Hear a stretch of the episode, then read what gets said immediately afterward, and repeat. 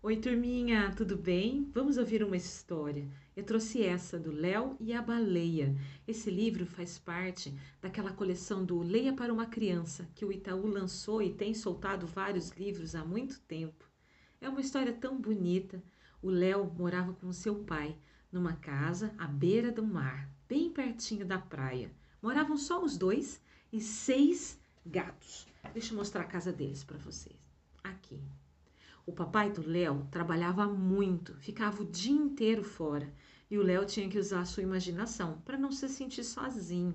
Ele tomava o seu café, chamava os seus gatos e ia caminhar na beira da praia. Só que naquela noite tinha dado um temporal. E, gente, temporal na beira da praia é muito perigoso, é muito forte. As ondas do mar vêm e vão e trazem muita coisa o Léo se espantou com aquilo que ele encontrou. O pai saiu para trabalhar pela manhã. O Léo então se arrumou e foi ver o que o temporal trouxe na beira da praia. Caminhando depois de sair da sua casa, lá no fundinho, ele viu algo diferente. Ele viu um filhote de baleia encalhado na beira da praia. Ele precisava fazer alguma coisa. Ele precisava fazer alguma coisa urgente, porque nenhum filhote de baleia gosta de ficar fora da água. Não pode. Eles não sobrevivem. O Léo então fez de tudo que ele podia. Correu, pegou o seu material e voltou para perto do filhote da baleia. Lá ele, meu Deus, o que eu posso fazer? Ele jogava água, muita água, água do mar para que aquele filhote sobrevivesse. Ele queria muito aquele filhote. Ele queria como se fosse um novo amigo.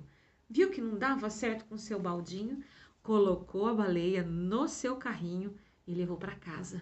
E não contou para ninguém. Colocou esse filhote de baleia dentro do banheiro.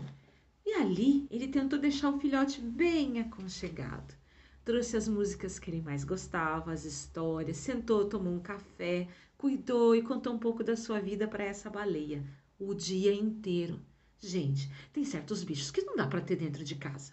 Por exemplo, eu não posso ter dentro da minha casa um filhote de elefante ou na banheira da minha casa um filhote de baleia. Hum, ele não queria se sentir só e não queria deixar aquela baleia sozinha. E anoiteceu. Lembra que eu disse que o pai do Léo voltava quando anoitecia? Ele voltou. E quando ele voltou, serviu o jantar para o Léo, eles conversaram.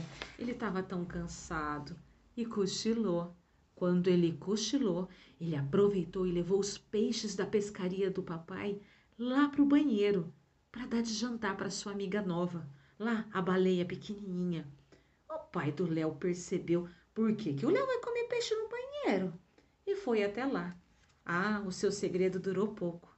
Ele achou que o pai ia ficar muito bravo. Por que, que ele levou um filhote de baleia? Como você conseguiu levar um filhote de baleia para dentro da nossa casa? Não teve como. O Léo chorou.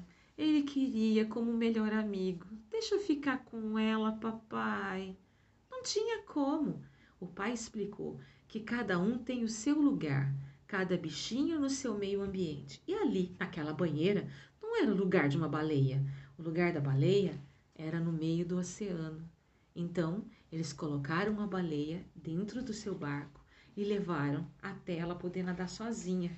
O Léo entendeu isso que eu falei, que cada um tem o seu lugar. E a baleia foi procurar sua família dentro do mar.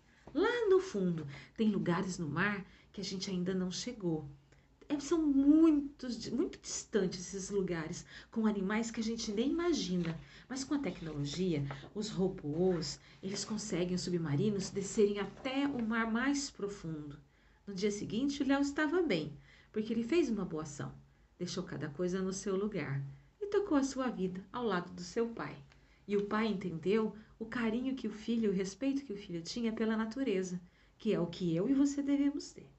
A gente se vê na próxima história. Tchau!